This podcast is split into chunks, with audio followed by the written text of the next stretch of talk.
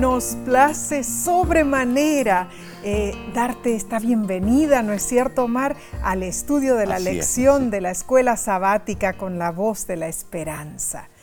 Este momento de, de estudio es un regalo de Dios. Así es. Así que compártelo si nos acompañas por las redes sociales. Seremos en sí grandemente bendecidos. Amén. Eh, comencemos dirigiéndonos hacia el trono celestial, levantando una oración a nuestro Dios. Padre que moras en los cielos, agradecidos estamos por tus bendiciones y princi- principalmente porque podemos estudiar juntos con nuestros amigos las verdades impresionantes que tú tienes para nosotros. Y te pedimos esta bendición en el santo nombre de Cristo Jesús. Amén. Amén, amén. Omar, en esta ocasión deseamos saludar a Jan Ackerman. Desde Suecia nos escribe. Tremendo. Sí. Y él dice lo siguiente, hola Omarcito. ¿Cómo conoce el diminutivo de tu nombre? Ah, no Tu sé. mamá te llamaba Omarcito, Sí. ¿no? Bueno, él dice, hola Omarcito y querida Nesí. Les sigo cada semana en vuestro interesante resumen de la lección de escuela sabática desde la lejana Suecia. Les felicito grandemente y les agradezco por tan ameno estudio. El Señor les bendiga en tan bello y difícil ministerio. Un abrazo grande para ustedes desde tierras nórdicas. No olviden mencionarnos. Han enviado saludos a otros países europeos. Solo faltamos nosotros. El Señor les bendiga, amados hermanos. Vemos que ha estado bien atento a nuestros saludos. Así es. Hermano Jan, eh, un gran saludo. Claro que Eh, sí. Gracias por escribirnos desde el hermoso país de Suecia. Y de verdad que es hermoso. Esa nación nórdica en la península escandinava, en el norte de Europa, donde moverse en bicicleta o en los medios de transporte público es muy sencillo y también muy seguro. Cierto. Suecia rebosa con miles de islas costeras, Ah, sí. lagos cristalinos, Uh. bosques frondosos, auroras boreales y majestuosas montañas glaciares. Preciosas. Sabes, Nessie, el norte ártico de Suecia ha sido llamado la Tierra del Sol de medianoche Wow. Porque durante los meses de verano el sol nunca se pone. Uh, tremendo eso. Eh, un sueño para un niño que Ah, quiere jugar sí, todo el día. Eh, Dios te bendiga ricamente, hermano Jan. Amén, amén. Bueno, Omar, repasaremos entonces la lección número 13 para el 24 de junio, titulada Encendidos con la gloria de Dios. Es increíble, Omar, pero Así esta es. semana finalizamos el segundo trimestre del 2023. Tremendo. Tremendo. Raudo ha pasado el tiempo, hermanos, pero nos hemos gozado con cada lección, ¿no es Así es, cierto? sí. Esperamos que haya sido bendecido como nosotros lo fuimos. Amén. Eh, la verdad que Dios iluminó nuestro sendero de estudio. ¿Cierto? Eh, bien, sí. El texto de esta semana se encuentra en Apocalipsis 18.1. Después de esto, vi a otro ángel descender del cielo con gran poder y la tierra fue alumbrada con su gloria. Este ángel se une al, al tercer ángel de Apocalipsis capítulo 14, versículo 9 al 11 Así es. Eh, es el resultado final. En- se une en la proclamación del mensaje final de Dios para el mundo. Amén. Su mensaje repite el de, eh, bueno, del segundo ángel de Apocalipsis capítulo 14, versículo 8. Pero Juan vio a este mensajero celestial viniendo de la presencia de Dios con una misión especial. Este ángel llega desde la sala del trono del universo, comisionado espe- específicamente para proclamar el último mensaje de misericordia de Dios y amonestar a los habitantes de la tierra del inminente destino que aguarda a Babilonia la Grande. Es notable que a pesar de los esfuerzos satánicos para enclaustrar a la tierra en tinieblas, Dios en el momento culminante del tiempo del fin alumbrará la tierra con la luz gloriosa de la verdad salvadora. La pluma inspirada nos dice en Conflicto de los Siglos, página 669, lo siguiente. Vendrán siervos de Dios con semblantes iluminados y resplandecientes de santa consagración, y se apresurarán de lugar en lugar para proclamar el mensaje celestial.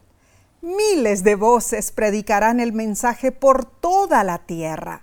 Se realizarán milagros, los enfermos sanarán y signos y prodigios seguirán a los creyentes. Alabado sea el nombre de Dios. Podemos considerar que la gloria representa el carácter de Dios, revelado particularmente en el plan de salvación. Saben, hermanos, el mensaje de Apocalipsis 18 deberá proclamarse durante el tiempo del fuerte pregón del tercer ángel. Por lo tanto, Nesí, debemos denotar, merece el más cuidadoso eh, eh, estudio este mensaje. Apocalipsis nos ha revelado lo que está en juego, los temas cruciales, los actores involucrados y en grandes rasgos nos ha revelado los graves eventos que sucederán. Y hay que son graves ah, eventos. Y esto debemos, debemos tomarlo en serio, pues como parte del pueblo de Dios, debemos estar preparados, mis hermanos. Claro, claro que sí. Ahora, en su carta a la iglesia de Tesalónica, el apóstol Pablo estableció claramente el propósito de la profecía. Primera de Tesalonicenses capítulo 5 del 4 al 6 dice, Mas vosotros, hermanos, no estáis en tinieblas para que aquel día os sorprenda como ladrón, porque todos vosotros sois hijos de luz e hijos del día. No somos de la noche ni de las tinieblas. Por tanto, no durmamos como los demás, sino velemos y seamos sobrios. Interesante la analogía que hace de la noche y el día. Cierto. El mundo comenzó en tinieblas. Eh, las Sagradas Escrituras nos proporcionan luz sobre el camino que debemos seguir, estimados. Gloria a Dios, ¿no es cierto? Amén. En la lección de esta semana estudiaremos las predicciones de Apocalipsis sobre los eventos finales de la historia de esta tierra. Así será. Dinos, hermano, hermana, ¿qué estás buscando? ¿Cuál es el foco de tu preocupación? ¿Temes que el fin está cerca? ¿Cómo ves tú la conclusión del mm. conflicto cósmico? ¿Qué estás haciendo? ¿Estás buscando la salida para escaparte de esa realidad? Oh. ¿O te estás preparando para la venida del Señor? Así debe ser. Tenemos mm. que prepararnos, no escaparnos. Estas son serias preguntas que nos deben hacer recapacitar. Sin embargo, el libro de Apocalipsis nos asegura a todos los que hemos elegido seguir a Jesús y obedecemos sus mandamientos, que nuestros nombres permanecerán en el libro de la vida. Amén. Oh, cuánto mejor es estar en el registro de Dios, hermanos, que en los registros de los hombres. Dios ha levantado la iglesia adventista del séptimo día para predicar este mensaje a toditito el mundo. Y la verdad que este es un maravilloso mensaje, hermanos. Por lo tanto, necesitamos estar convertidos a esta verdad tal como es presentada en Jesús. O sea, Omar, cuando pensamos bien esto, debemos ser transformados, renovados por el Evangelio eterno de Apocalipsis 14, 6 ese evangelio se centra en el sacrificio de Cristo por nosotros y en la seguridad de nuestra salvación. Ah, bueno. Ahora, sigamos, ¿no? Sí, claro que sí, sigamos. analicemos la lección del domingo 18 de junio, titulada Preparación para la crisis final. Tremendo. Los días finales están retratados en Primera de Tesalonicenses capítulo 5 versículo del 1 al 6. Léelo con atención en tu tiempo personal de estudio y sabes, analiza las condiciones de este mundo para ese tiempo definitivo. Amén. Sabes, en sí, Pablo usa la palabra ladrón para dar énfasis a lo inesperado de la segunda venida de Jesús. Así nos amonesta a estar preparados. no la usa para un rapto secreto. No, no, no, no. No. Claro que no. Ahora, dice, vigilad y sed sobrios. Eso fue lo que instó el apóstol a los es. creyentes de Tesalónica. Entonces, hermanos, si ellos prestaban atención, ellos no serían sorprendidos. Ahora, la iglesia primitiva entendía literalmente las ilustraciones de Pablo. O sea, ellos esperaban que el retorno del Señor ocurriría a la medianoche. Eusebio Jerónimo, traductor de la Biblia del hebreo y del griego al latín, menciona una tradición judía basada en la venida del Señor durante la primera Pascua de Egipto, que afirmaba que el Mesías vendría a medianoche.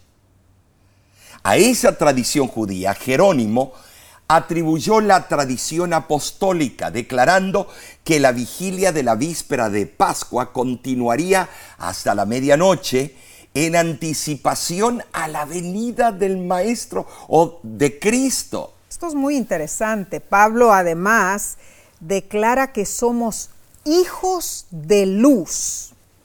El enfoque de nuestro estudio es la gloria de Dios. Esa gloria es revelada a través de su pueblo. Ilumina este mundo oscurecido por el pecado. La iglesia verdadera de los últimos días, cambiada por la gracia, transformada por el amor y llena del Espíritu Santo, hará el llamamiento final a este mundo y decenas de miles responderán. Así se cumplirá Mateo 24, 14 y será predicado este Evangelio del reino en todo el mundo para testimonio a todas las naciones y entonces vendrá el fin. Ah, gloria a Dios. Lo único que he hecho en los últimos, bueno, casi 40 años, 38 años, en el ministerio es predicar, predicar y predicar, pero ya deseamos ver a Cristo venir en las nubes de los cielos. Entonces, más seriamente debemos acatarnos al consejo de ser sobrios y vigilar y estar espiritualmente alertas. ¿Sabes? Elena de White, en Testimonios para la Iglesia, volumen 8, página 35, dice, nosotros que conocemos la verdad debemos estar preparándonos para lo que pronto ha de irrumpir sobre el mundo en forma de una abrumadora sorpresa. Y esa advertencia compagina con lo que Pablo preavisó en 1 de eh, Tesalonicenses, perdón, capítulo 5, versículo 3. Cuando digan paz y seguridad, entonces vendrá sobre ellos destrucción repentina, como los dolores a la mujer encinta, y no escaparán. Aunque Pablo no identifica quiénes dirán paz y seguridad, por el contexto de los versículos 4 al 6, entendemos que se refiere a los incrédulos. Ahora, Omar, Pablo tampoco menciona específicamente el momento cuando pronunciarán esas palabras, paz y seguridad. No, Pe- no, pero no. tenemos marcadores Claro. proféticos que bueno, nos damos cuenta. el resto del versículo dice que será inmediatamente antes de la venida de Cristo. O sea que va a haber un corto tiempo Mm. de paz. Y después viene la super tormenta. Mm. Esas palabras, paz y seguridad, proferidas por los que no están preparados para el regreso de Jesús, notemos, revelan la placidez interior y la seguridad exterior que esas personas poseen. deben ser los famosos políticos que prometen de todo. Pero esa tranquilidad es imaginaria porque el desastre mundial es inminente. Cierto. Las palabras destrucción repentina implican que el día del Señor traerá sobre el mundo incrédulo una catástrofe inesperada. Y leo del libro Patriarcas y Profetas, página 163-164. Dios no será siempre objeto de burla. No se jugará mucho tiempo con él. Mm. He aquí el día de Jehová viene crudo y de saña y ardor de ira para tornar la tierra en soledad y raer de ella sus pecadores. Isaías 13:9. La inmensa mayoría del mundo desechará la misericordia de Dios y será sumida en pronta e irremisible ruina. Pero el que presta oídos a la advertencia y habita al abrigo del Altísimo, morará bajo la sombra del Omnipotente. Salmo 91. Amén, amén, sí. Eh, Pablo quizá refiriéndose a las palabras de Cristo en Lucas capítulo 21, versículo 34 al 36, destacó lo inevitable del cataclismo que sorprenderá a los que rechazaron al Salvador. Claramente ese terror será una sorpresa para el mundo, pero no debería serlo para ti, para mí, para ustedes. Aunque no sabemos ¿Cuándo sucederá? Al mirar a nuestro alrededor vemos lo suficiente como para saber que está cercano y que debemos estar listos. La lección nos lleva a recordar que Daniel 2 nos presenta la historia de la salvación. O sea, menciona cuatro imperios mundiales y un quinto que destruye a los primeros cuatro, fundando el imperio universal de la gracia redentora. Sabes, esas profecías nos dan una lógica racional. Podemos confiar en el Señor. Amén y amén. Y leo del libro Omar, Joyas de los Testimonios, tomo 3, página 191. Confiad en que el Señor abrirá camino delante de su obra. Entonces hallaréis reposo en Cristo. Si cultiváis la fe y por oraciones fervientes os identificáis con vuestro deber, seréis usados por el Espíritu Santo. También añade en Sermones Escogidos, tomo 1, página 282, si entretejen en sus vidas los principios del cielo, manteniendo la atención fija en Cristo, estarán preparados. Recuerden que Dios quiere eh, que introduzcan a Cristo en toda transacción comercial, al igual que en la iglesia desea que demos testimonio de que en un mundo corrompido por el pecado los seres humanos pueden vivir sin mancha de mundanalidad. No nos dice que la senda al cielo sea un camino sin obstáculos, sin embargo, Él nos enseña que hay más que hombres peleando del lado de la justicia. Oh, tremendo Dios nos da mensajes claros para el tiempo del fin. Los escritos de Daniel, Apocalipsis y el espíritu de profecía nos dan una visión divina del futuro. Dios en su misericordia nos ha dado su palabra profética por adelantado. Esto nos da cabal razón para que despertemos y nos alistemos. Cristo viene pronto. Amén, gloria a Dios. Bien, continuaremos con este fascinante estudio en unos segundos. Volvemos enseguida.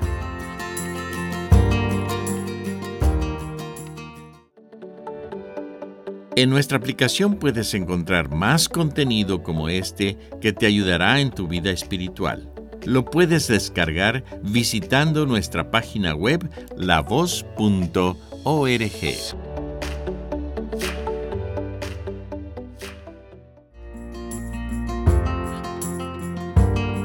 Alabamos a Dios porque Él abre nuestro entendimiento a través de su santa palabra. Gracias por acompañarnos. Bien, la lección del lunes 19 de junio se titula Conocer la verdad. Juan destaca las promesas de Jesús con respecto a la verdad y a dónde encontrarla. Así es. Leamos primeramente en Juan 7:17. Jesús dijo, el que quiera hacer la voluntad de Dios conocerá si la doctrina es de Dios o si yo hablo por mi propia cuenta. El griego presenta un juego de palabras. Si alguien desea el deseo de él, eh, es interesante. Así está diciendo. El que desea hacer la voluntad de Dios será iluminado y cumplirá el prerequisito al recibir la luz de Dios, la compartirá. Amén, amén. En segundo lugar, Juan 8:32 dice, y conoceréis la verdad, y la verdad os hará libres. Este versículo ha sido citado por políticos, por poetas y estadistas.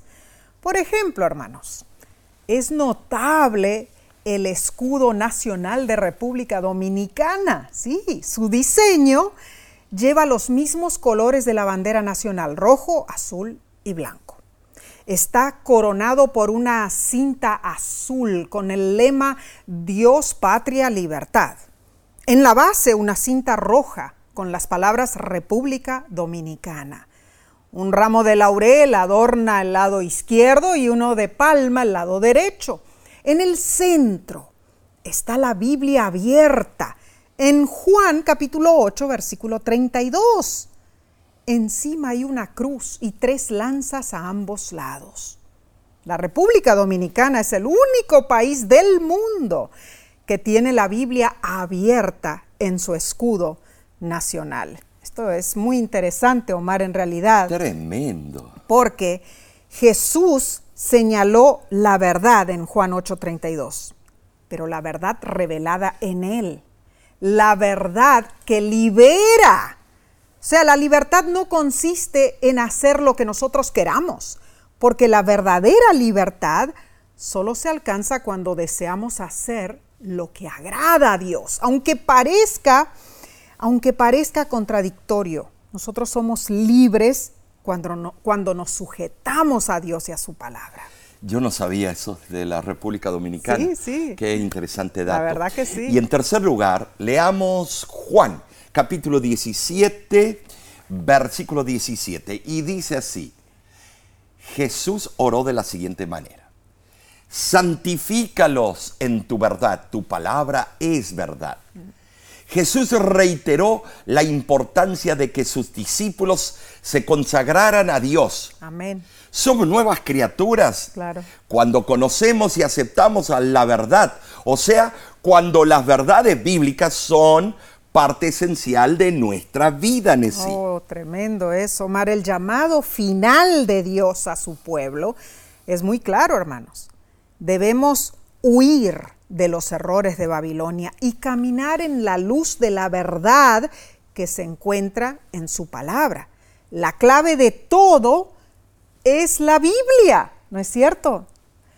Así es. Mientras estudiamos la Biblia y sigamos sus enseñanzas, no seremos engañados en la crisis final. El mensaje del segundo ángel nos apela a aceptar la verdad en vez del error, Amén. las escrituras en vez de la tradición y las enseñanzas bíblicas en vez de las falsas doctrinas introducidas por la gran ramera y el hombre de pecado. Así es, Omar. El mensaje del tercer ángel confirma aún más las verdades bíblicas, advirtiéndonos contra la marca de la bestia. Así es. En las profecías bíblicas, una bestia representa un poder político religioso. La bestia que sube del mar de Apocalipsis 13 y 14 surge de Roma como un sistema mundial de adoración. Eventualmente ese poder romano extenderá su influencia sobre todo el mundo y encabezará un movimiento conectando la iglesia y el Estado para lograr la unidad mundial en un tiempo de agitación económica, catástrofes mundiales, naturales, agitación social, crisis de política internacional y conflicto global. Hermanos, esto es serio. Ya se ha comenzado a pavimentar el camino. Se están acomodando las últimas piezas del rompecabezas. ¿Sabes? Digo esto porque en octubre 31, 2017, en Lund, Suecia, el Papa Francisco, con líderes protestantes evangélicos y otras denominaciones, se reunieron para dar fin a la protesta de la Reforma. Firmaron un acuerdo de cooperación y unificación de las religiones. Se anunció que las religiones protestantes y la apostólica romana ya caminaban con ambas piernas porque las hijas han vuelto a la iglesia madre. Ahora sí, los protestantes se están uniendo a la fe católica para ser un frente unido. Eh, debemos notar eso. Ojalá que podamos ver esas fotos mm. eh, de esa unificación. y en esa reunión histórica, Omar, también se mencionó que las diferencias doctrinales eran mínimas que ya referente al tema de salvación, todos creen igualmente que la iglesia romana. Se quitaron las excomuniones del pasado, Omar. Ahora los ministros protestantes tienen los mismos derechos que los sacerdotes católicos. Y abramos nuestros ojos, hermanos. Claro. Esto no es un chiste. Y no olvidemos que Estados Unidos de América tomará la delantera en la confederación global. Así es eh, Satanás utilizará los dos grandes engaños, la inmortalidad del alma y la santidad del domingo. Y Sabes, en el conflicto de los siglos, página 645, eh, dice, los protestantes de Estados Unidos serán los primeros en tender sus manos a través de un doble abismo, para asir la mano del espiritismo y estrechar las manos con el poder romano y bajo la influencia de esta triple alianza, ese país marchará en las huellas de Roma y pisoteará los derechos de la conciencia. Amigos, todo se está cumpliendo al pie de la letra. Cierto. Hermano, hermana, lee el libro El conflicto de los siglos. Cuando lo hagas, compáralo con Apocalipsis capítulo 13, 17 y 18. Wow, la verdad que es muy importante tremendo. eso hermanos, conocemos una verdad viva que nos exhorta a guardar los mandamientos de Dios y la fe de Jesús. Llegará el momento cuando la gloria de Dios llenará la tierra en un tiempo de oscuridad espiritual, cuando sus hijos abrumados por su amor, transformados por su gracia y comprometidos con su misión, revelaremos al mundo el carácter divino. O sea, nuestras vidas testificarán y la proclamación del mensaje de gracia y verdad estará en marcado contraste con el orgullo y las falsedades del enemigo. Notable. Mm, bien. Sigamos, Omar, pasemos a la lección del martes 20 de junio titulada La reforma continúa. El mensaje de los tres ángeles advierte que hay un sistema religioso adulterado y apóstata que ha envenenado al cristianismo. Nos preguntamos entonces, ¿cómo pudo una iglesia pura terminar siendo una epítome de apostasía, adulterio y desfiguración del carácter de Dios? La respuesta es, la salvación por la fe pasó a ser salvación por obras humanas. La divinidad de Cristo fue cuestionada y otros errores se adueñaron de la iglesia. ¡Wow! ¡Qué triste! El libro eh, Joyas de los Testimonios, volumen 2, página 81, explica el Señor otorgó grandes bendiciones a su iglesia. Pero en vez de aprovechar esos dones, ella apostató de aquello que había alcanzado en su primera condición. El cambio de su estado espiritual se produjo gradual y casi imperceptiblemente. Cada paso hacia el mundo la fue alejando de Dios. Y así fue apostatando la iglesia. Así fue. Por ejemplo, sí, Cirilo, arzobispo de Alejandría, propuso la doctrina de María, que en el original lo dicen Theotokos, la madre de Dios. Pero Dios nunca fue creado, no necesita de una madre, Él siempre existió. Nestorio, obispo de Constantinopla, se opuso diciendo que solo Cristo es nuestro mediador. Pero La doctrina de María fue proclamada como dogma en el año 431 en el concilio de Éfeso. La mezcla político-religiosa causó un movimiento adulterado y peligroso. Lentamente el cristianismo fue apostatando en el primer milenio de su existencia. Adulterando se tomó el lugar de Dios. Alfonso María de Ligorio, fundador de los redentoristas, escribió en el siglo XVIII, el sacerdote puede ser el creador de su creador por decir las palabras de consagración, Él crea a Jesús en el sacramento y hace de Él una víctima para ser ofrecida ante el Padre Eterno, Omar. Esto es algo tremendo. Es impresionante, qué blasfemia. Oh, pero nosotros racios, eh, si, si usamos el raciocinio en sí, con libertad de expresión, nos damos cuenta de que eso está errado sabemos perfectamente que la salvación pertenece a Jehová. Amén. Eh, Jonás capítulo 2, versículo 9. Y no a un mortal. Por eso Dios trajo la reforma, para que el cristianismo regresara a la piedad primitiva. Claro que sí. Pero las hijas han decidido unirse con mamá. Mm. Dios nunca desampara a su remanente. Gracias a Dios. Alabado sea Él siempre ha tenido fieles representantes con diferentes nombres. Han organizado reformas que han cambiado al mundo. Amén. Algunos dicen que Dios se tarda en responder cuando el mundo va en declive. Pero Dios desea dar oportunidad a todos de recibir perdón y salvación. Amén. Dios responde a su debido tiempo. Y así lo hizo cuando la situación en Europa se volvió crítica. La iglesia de Roma forzaba eh, subsidios intolerables.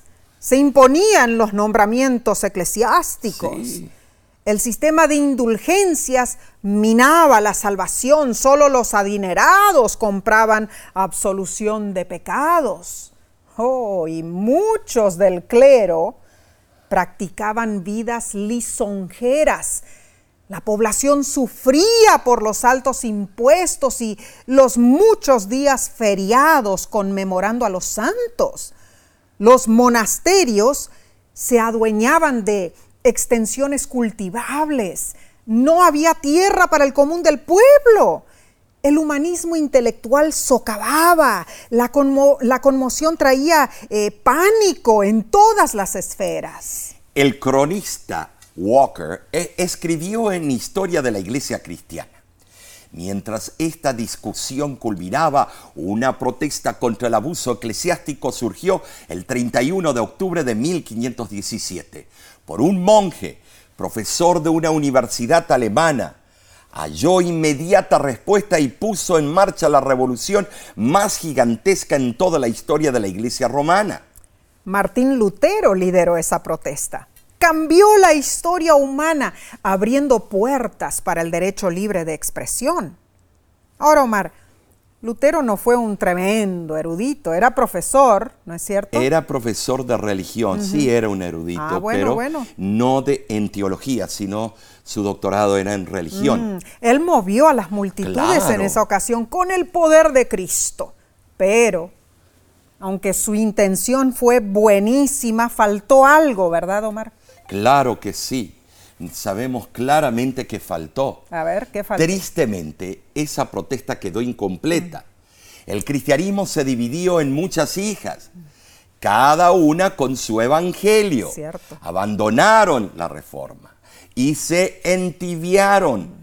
Pero tengo una buena noticia, la reforma no ha terminado. Amén. Era necesario devolver las verdades bíblicas a, a, agraviadas durante siglos, debían hacer un movimiento profético en el tiempo del fin, con las características del remanente de Apocalipsis 14, 12. Claro, ¿y cuál fue la respuesta de Dios a esa necesidad? Un remanente empezó a reparar las verdades pisoteadas por la Madre Iglesia, la justificación por la fe, los mandamientos de Dios y el verdadero día de reposo predicó la segunda venida de Cristo con una, una reforma integral, física y espiritual. En el siglo XIX nació un despertar alrededor del mundo con diferentes caudillos que no se conocían entre sí. No, increíble. Diferentes continentes. Eran de dis- diferentes religiones. Eh, diligentemente estudiaron las profecías, especialmente el mensaje de los tres ángeles. Empezaron a pregonar denunciando el materialismo y el humanismo que controlaban la sociedad. Exhortaron a dar la gloria al único que se le debe dar al Creador. Amén. Ese grupo surgió con fervor, compuesto de Así diferentes es. trasfondos, como lo mencionaste, unidos en un mismo mensaje. Advertir al mundo a prepararse, porque el juicio investigador había llegado y se acercaba el juicio ejecutivo con la segunda venida de Cristo. Ese grupo es el remanente Amén. que no le rinde homenaje a una madre caída de la gracia de Dios. Así es. Y di- eh, digo homenaje porque cualquier iglesia que acepta las doctrinas tradicionales o cambios realizados por la iglesia de Roma se transforma en una de las hijas de la mujer de Apocalipsis 17. La iglesia adventista del séptimo día es parte del remanente Gloria de los últimos tiempos. Gloria a Dios. Hermanos, hermanas, la reforma continúa. Dios nos ha elegido Así es. como su pueblo en el tiempo del Por fin. supuesto. ¿Para qué? Para reanimar la obra de los reformadores de antaño. La Biblia es nuestro único credo. Cristo es nuestra única salvación. Así es. El Espíritu Santo es nuestra única fortaleza y el regreso de Cristo será la consumación de todas nuestras esperanzas. Qué hermoso, Qué ¿verdad? hermoso. Esa es nuestra Pero creencia. seguimos estudiando. Claro que sí. Vamos a volver enseguida, hermanos. No se vayan. Estaremos con ustedes en unos segundos.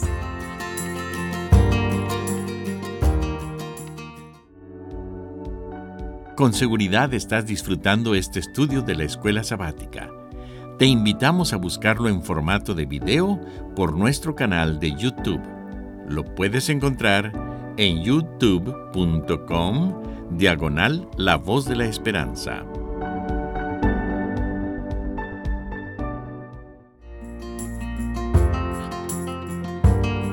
Este estudio es vigorizante. Así es. Alabado sea Dios. Amén. Pasemos entonces a la lección del miércoles 21 de junio, titulada La gloria de Dios llena la tierra. Y hay que la llena. Amén.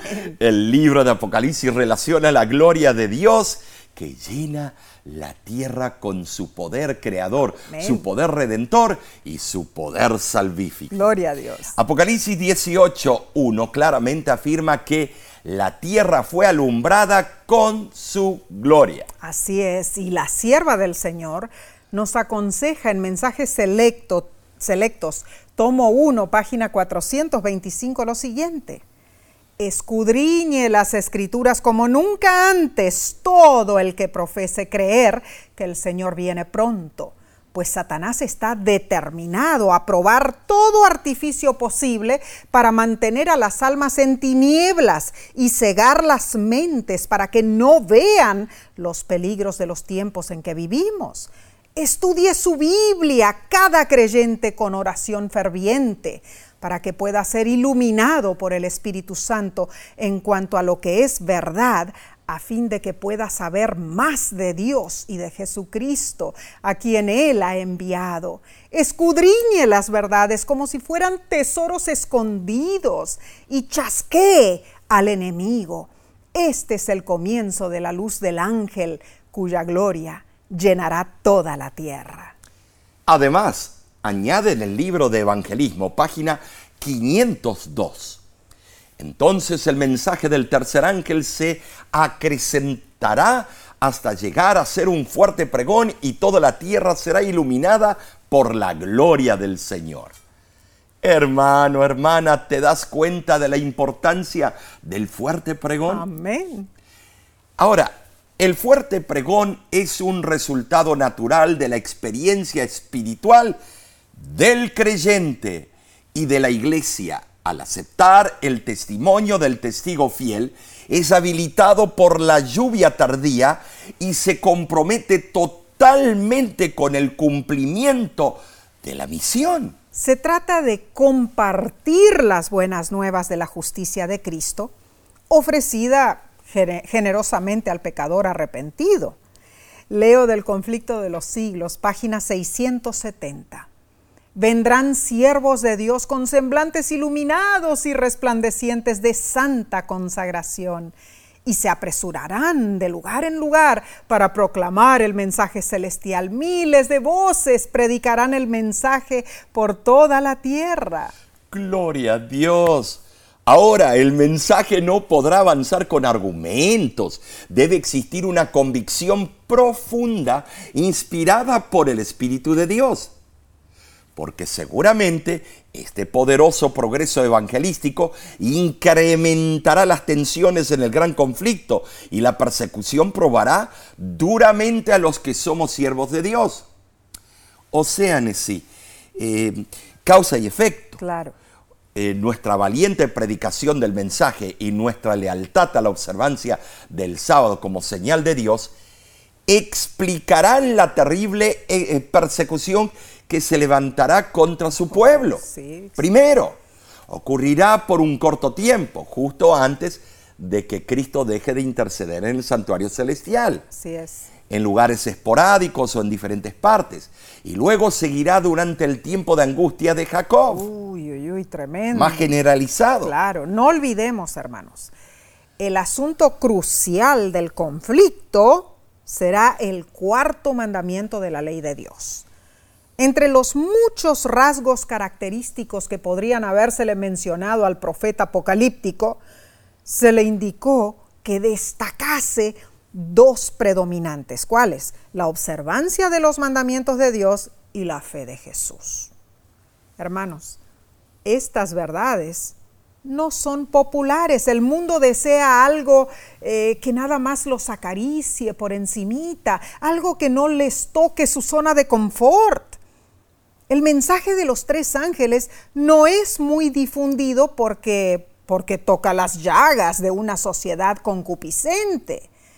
Las advertencias apocalípticas para muchos son demasiado alarmistas y carentes de amor, pero, ¿sabes, hermano, hermana? Dios amonesta y aconseja a los que ama. Y así es.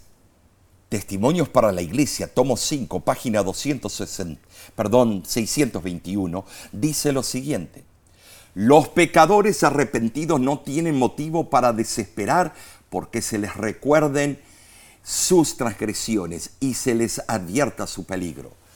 Estos mismos esfuerzos hechos en su favor demuestran cuánto los ama Dios y desea salvarlos.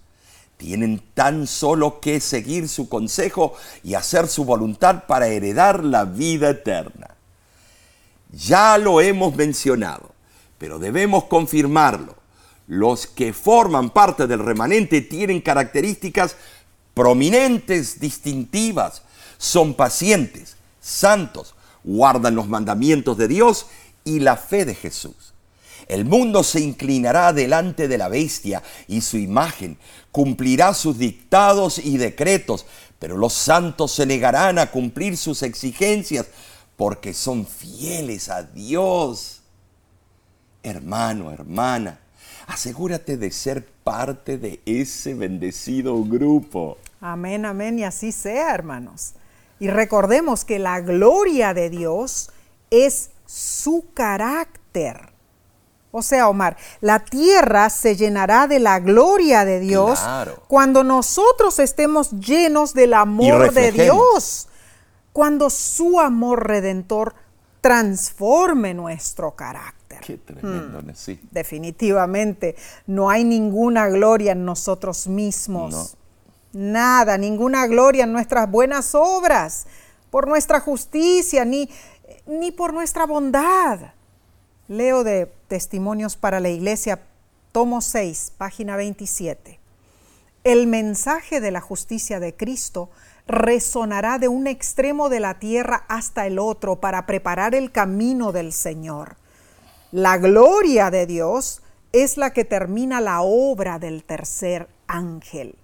Tremendo, esto. Y añade la sierva del Señor en Testimonios para los Ministros, página 456, lo siguiente.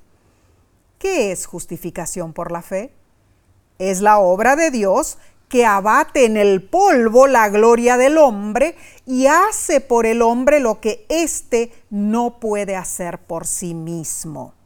Son palabras punzantes. Tremendo, qué, qué Hermano, hermana. profundidad. No hay ninguna gloria en nosotros mismos. Toda la gloria es y siempre será para nuestro Dios. Bien, prosigamos entonces con el estudio del jueves 22 de junio, titulado El Cordero, el Cordero Inmolado. Aunque parezca redundante, así es. Así es. Hay muchísimos símbolos apocalípticos, pero hay uno que resalta a lo largo de ese último libro de la Biblia. El Cordero. Así es. ¿Qué significa el Cordero y por qué aparece tantas veces en el mensaje apo- apocalíptico? Bueno, sabes, hay un famoso erudito de nuestra iglesia, el doctor Ángel Manuel Rodríguez, comenta en su libro El cierre del conflicto cósmico eh, lo siguiente, el rol de los mensajes de los tres ángeles. Y eso se encuentra en la página 70. Debemos colocar intencionalmente al Cordero que fue inmolado en el centro de nuestras doctrinas y misión, en el corazón de cada sermón que predicamos, cada artículo que escribimos, cada oración que hacemos, cada canción que cantamos, cada estudio bíblico que damos y en todo lo que hacemos. Dejemos que el amor revelado por el Cordero en la cruz transforme la forma en que nos tratamos unos a otros y nos mueva a cuidar también del mundo.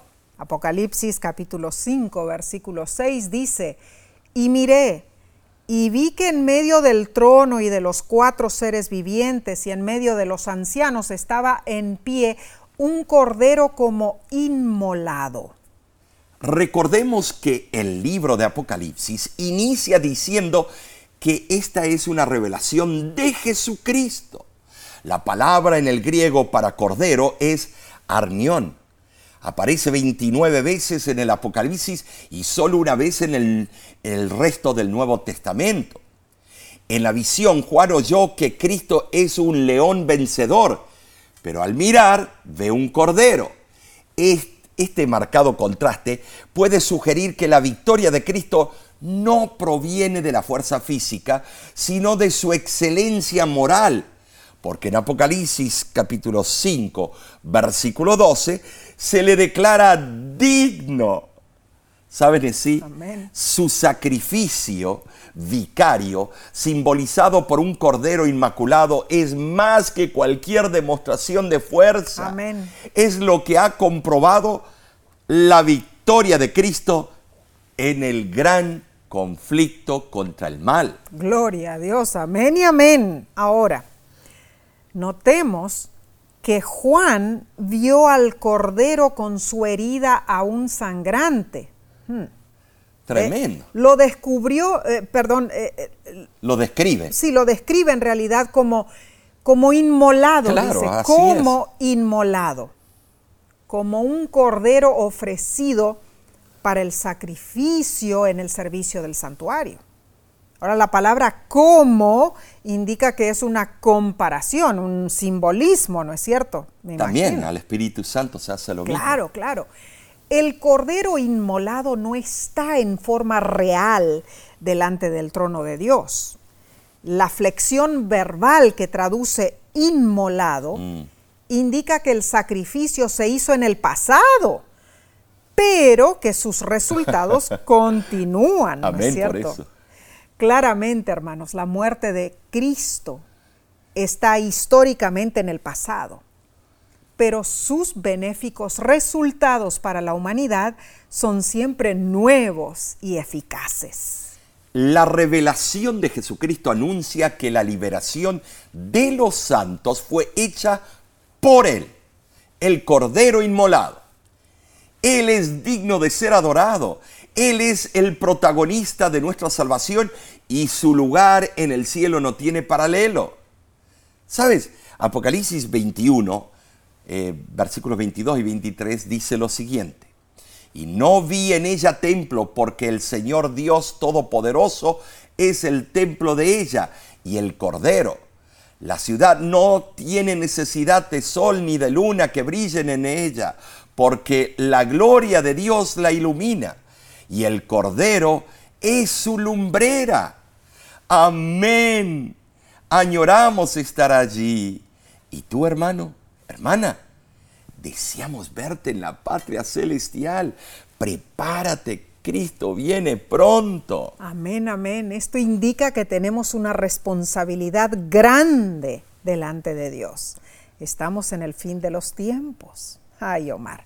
Esta semana estudiamos verdades maravillosas. Impresionante. ¿Cierto? Bueno, recapitulemos los puntos relevantes. Número uno, Dios levantó a la iglesia adventista del séptimo día.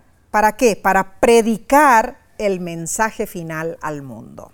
Número dos, debemos vigilar, ser sobrios, estudiar la Biblia y convertirnos a Cristo. Amén, amén. Número tres, el mensaje de los tres ángeles hace un llamado urgente a nosotros los fieles. ¿A qué? A guardar los mandamientos de Dios y la fe de Jesús. Esto es tremendo, sí. Y número cuatro, vimos la historia de la reforma y comprobamos que esa reforma aún continúa. Amén. Con poder seguimos protestando los engaños de la iglesia romana. Así es, Nesí. Hay todavía una iglesia que sigue protestando. Claro que sí. Y estamos en esa iglesia. Amén, gloria a Dios. Y bueno, vimos también el número 5, Mar, que la gloria de Dios llenará la tierra. ¿Cuándo? Cuando su amor redentor nos llene, cuando nuestro carácter sea transformado por Él. Entonces podremos compartir el mensaje con otros. Y número 6, Nesí. Jesús es el protagonista del Apocalipsis. Así siempre lo fue, siempre lo va a ser. Alabado sea. Eh, el Cordero fue inmolado. Y es interesante que algunos no quieren que hablemos de esos tópicos porque es amarillismo o alarmismo. Pero estimados, el, el Apocalipsis habla del Cordero. Él es el autor, Él es la razón. Amén. Él es nuestro Salvador. Amén, amén. Bueno, Omar, así cerramos brillante y felizmente este segundo trimestre de 2023. Hemos sido alimentados espiritualmente con los tres mensajes cósmicos del Apocalipsis. Entre las imágenes de las bestias amenazantes, el dragón beligerante, ¿no es cierto? Las plagas terribles, la persecución y la marca de la bestia, Cristo Jesús, el Cordero inmolado, permanece. Y le alabaremos, hermanos, les le alabaremos por la eternidad, Amén. porque Él Así es sea. digno de toda alabanza. Claro. La verdadera razón del mensaje de los tres ángeles es Cristo. Lo que Él hizo, lo que Él hace y lo que Él hará por nosotros antes que concluya la historia de esta tierra. Saben, sí, eh, un concepto que quiero dejarles a, A ver, a todos ver.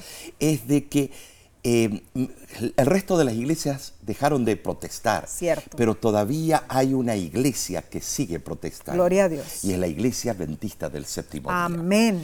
Alabamos a Dios por esta temática. Claro que sí. Ah, eh, esta temática fue amena. eh, todo el trimestre fue tremendo. Así es. Sigue estudiándolos el resto de tu vida. Claro que Los sí. Próximos tres meses nos traerán un tópico completamente diferente, Oh, sí. pero complementario. El título general será Efesios. Uh, claro. Eh, ahí estuvimos varias veces Sí, nosotros en esa ciudad. Aprenderemos consejos valiosos del apóstol Pablo al ser inspirado a escribir esa epístola a los primeros cristianos de Éfeso. Así es, Omar. Y entonces la primera lección se titula Pablo y los Efesios. Ah, te invitamos a unirte nuevamente con nosotros por este mismo medio. Amén. Claro, algún día, hermanos, muy pronto, estaremos unidos en la patria eternal, allá en el cielo. Pero por mientras, esperamos, ¿no es cierto? Así que sigamos estudiando la Biblia juntos. Y no olvides compartir este material con tu familia, tus amigos, tus compañeros de trabajo, ¿no es cierto? Hay tantas personas que necesitan saber. Claro, sí. Eh, te invitamos porque eh, hay material rico. Claro que eh, sí. Tenemos series completas como la del santuario, tenemos Estados Unidos en la profecía. Oh, Tú sí. puedes entrar en nuestro canal y de ahí extraer mate- material valioso. Estás hablando del canal de YouTube, de, ¿no es de cierto? YouTube. Claro que Tenemos eh, también la serie eh, Las llaves del Apocalipsis. Tú puedes entrar y extraer todo ese material y compartirlo con otros. sí. Claro que sí, para que muchos sean enriquecidos Claro. espiritualmente, al igual que tú, hermano. Y los sermones de todos los viernes. Seguro. Así que, Nos despedimos con un hasta luego. así es. Así que Dios te bendiga y te guarde. Dios haga resplandecer su rostro sobre ti y tenga de ti misericordia. Dios alce sobre ti su rostro y ponga en ti paz.